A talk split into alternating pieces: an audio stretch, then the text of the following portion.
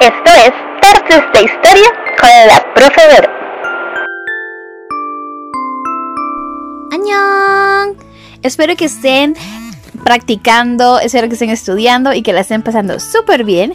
El tema que vamos a trabajar hoy, y de hecho la unidad que vamos a trabajar hoy es de educación cívica. Se llama Construyamos comunidades seguras, más que todo es, bueno, básicamente para lo que es el temario de séptimo año y me he dado el tiempito para hacerles esta explicación para los que no logran comprender alguna cosa o tienen dudas. Sé que no es de historia, pero espero que les sirva igual.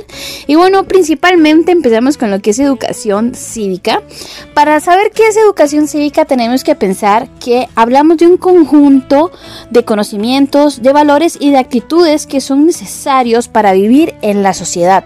Cosas que nosotros ocupamos para estar bien en Costa Rica, siendo costarricenses o extranjeros que residen en el país.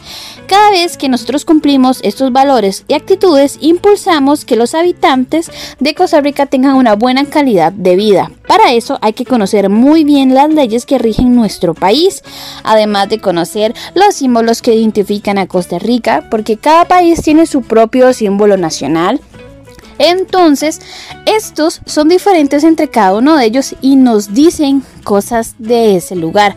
Por ejemplo, a nosotros nos llama mucho la atención que en lugares como Costa Rica tenemos a los crestones que son parte de nuestra simbología nacional o también el venado cola blanca que son muy muy bellos. Eso nos identifica a nosotros como nación y nos ayuda a tener una conciencia más cercana de nuestro entorno.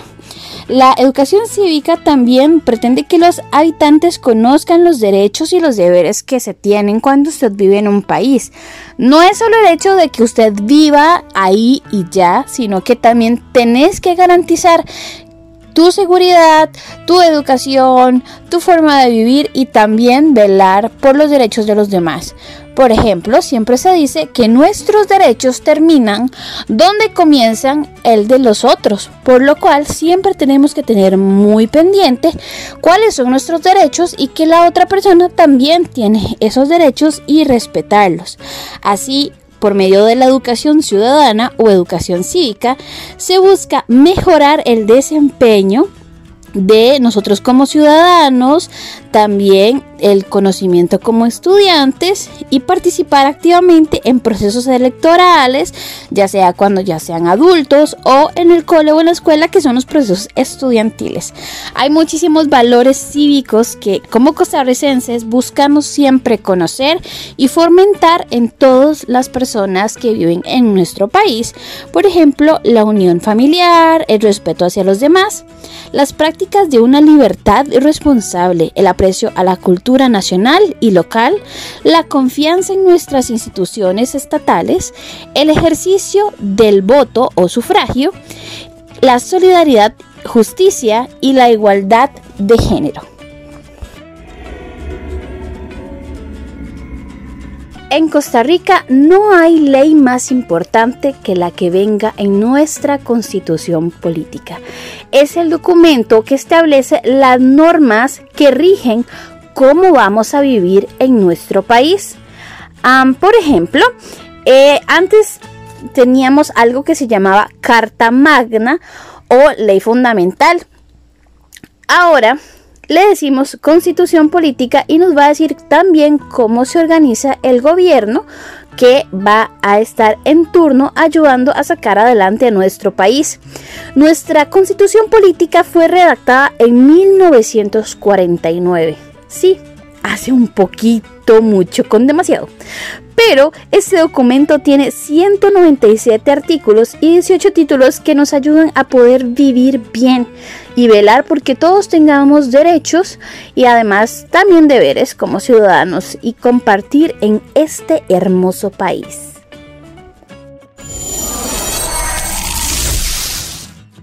Entre los artículos que tenemos en la Constitución Política y los que se ven en Educación Cívica, tenemos el artículo 1 que dice que Costa Rica es una república democrática, libre, independiente, multiétnica y pluricultural. O sea, que nosotros tenemos libertades, También somos independientes y no hay nadie que nos controle. Por ejemplo, no nos vuelven esclavos. Además, que no todos venimos del mismo lugar, tenemos muchísima mezcla. El costarricense no es solo tico, también tiene un montón de historia en su pasado.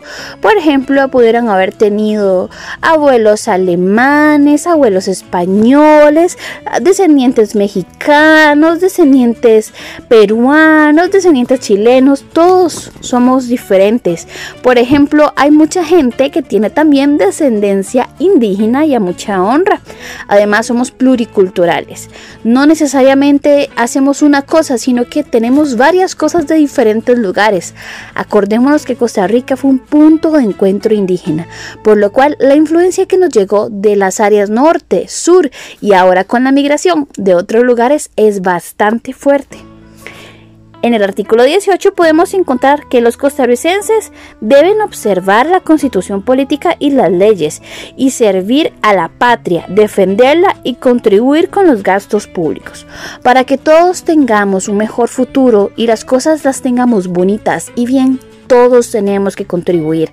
No es como que los arreglos de las calles van a caer del cielo y que la educación la va a pagar Santa Claus. ¿Por qué no? Tenemos que comprender que todos contribuimos para que la educación sea buena, todos contribuimos para tener un excelente sistema de salud y además todos tenemos la obligación de conocer las leyes de nuestro país. Nadie puede decir, ah, no, yo eso no sé, yo no conozco eso, ¿cómo? Eso es ley. Ay, no, eso que seguro se lo está inventando. O, ah, eso existe. ¿En serio dice eso? Es nuestra obligación como ciudadanos costarricenses o residentes o inclusive personas nacionalizadas conocer cada uno de los artículos que están rigiendo nuestras leyes nacionales. En el artículo 19 habla de que los extranjeros tienen los mismos derechos y deberes individuales y sociales que los costarricenses, con excepciones limitadas en la constitución política y las leyes que lo establecen. No pueden intervenir en asuntos políticos del país y están sometidos a las jurisdicciones tribunales de la justicia y las autoridades de la república. O sea, que si eres extranjero, pero estás en Costa Rica, tienes que obedecer las leyes de nuestro país. Como dice, a donde fueres, haz lo que vieres. Si ustedes ven que los ticos no se saltan el semáforo en rojo, los extranjeros tampoco pueden hacerlo. De igual manera, si ustedes ven que los ticos son atendidos en los hospitales, en las áreas de emergencia, los extranjeros también tienen ese mismo derecho. ¿En qué no pueden ser iguales? Bueno, pues ellos no van a votar sobre las decisiones de un país, por ejemplo, para elegir un candidato presidencial si no viven en él. Entonces aquí es donde cambian las cosas. Pero básicamente por ahí va nuestra historia y nuestras leyes y vienen a defensa de los derechos y deberes de los costarricenses. En esta constitución política podemos encontrar que Costa Rica tiene en el título cuarto y quinto los derechos que se agrupan en individual, social y político. Los individuales se refieren a personas en particular. Los sociales corresponden a habitantes en la totalidad de nuestro país y los políticos conciernen a los ciudadanos que sean mayores de 18 años. Ahí tendremos diferentes ejemplos, por ejemplo, un derecho individual es que todas las personas son libres en nuestra república. Un derecho social dice que la familia tiene derecho a la protección del Estado.